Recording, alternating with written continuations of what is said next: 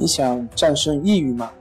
李洪福老师新书《战胜抑郁》教你走出抑郁的方法，三大疗法，每天一小时，三十天摆脱抑郁，让你全面蜕变。快来读读吧！心情不好，我们聊聊吧。关系五分钟等于放松一整天。大家好，我是心理咨询师杨辉。欢迎关注我们的微信公众账号“重塑心灵心理康复中心”，也可以添加微信 “su 零二一二三四五六七八九”，了解抑郁的解决办法。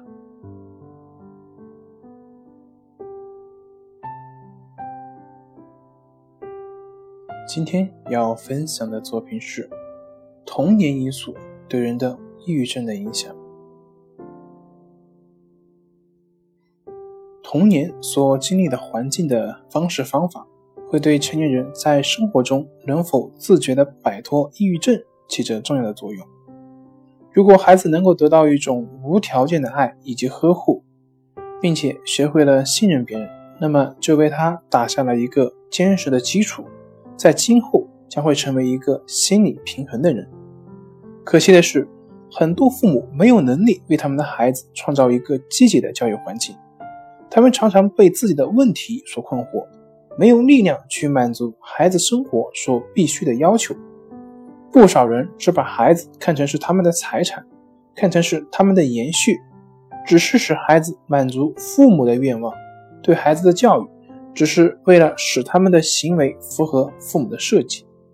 连业内人士也把孩子自身的需求称之为自恋，因此孩子无人过问，孩子得不到关注。得不到理解，也得不到无条件的呵护。相反，孩子却很早就知道了父母对他们的期望到底是什么。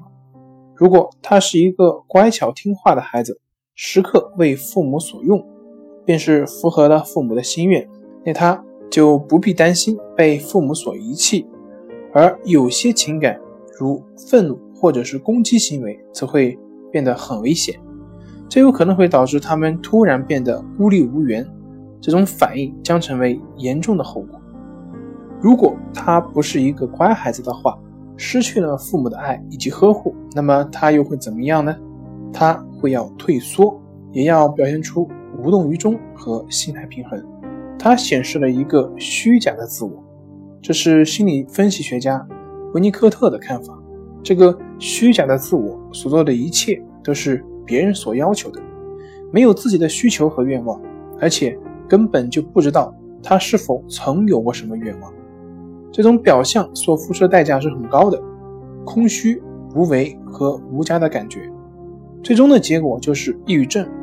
因为到了成年，他的内心深处仍然只知道自己还是一个乖孩子，并不是他真正的自我受到了别人的喜爱，而是他所表现的假象。他这个时候对外的表现仍然是成绩斐然和强大无比。